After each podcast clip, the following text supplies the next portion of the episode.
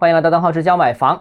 这个房子如果烂尾或者停工，这个贷款者能不能申请停贷呢？这个相关问题呢，就有网友啊在西安呃向相关部门提出。那西安西咸新区回复了，怎么回复呢？这个呃已追回可用于监管的资金两千万啊。官方其实是回避了网友这个问题，没有正面回答。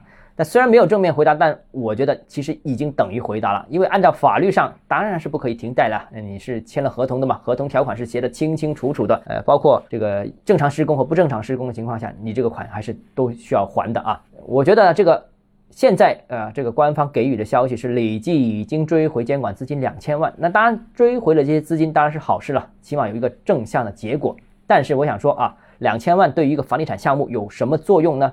一个房地产项目就是以数十亿资金为起步的啊，百亿资金的都有，千亿的都有啊。那两千万呢，一个亿都不够，那九牛一毛啊，这个基本上开工几天就消耗完了。所以呢，没有解决问题的根本啊，根本在于新增融资啊。那网友可能对于这个回应可能是不满意的。当然了，所有方面呢都不可能都满意。你现在银行也不满意啊啊，这个房子其实不是他盖的，合同也签了。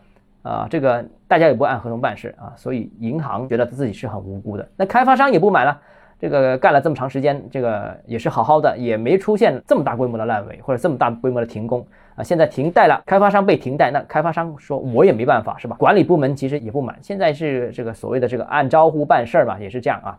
总的来说，我个人觉得啊，这个依法办事还是比较重要的啊，是底线也是底线。那关于房子的问题呢，其实一直都是一个呃额外施恩的这样一个感觉。买了房子，呃，这个跌了啊，这个就跑去售楼部啊，这个呃要争取呃获得补偿。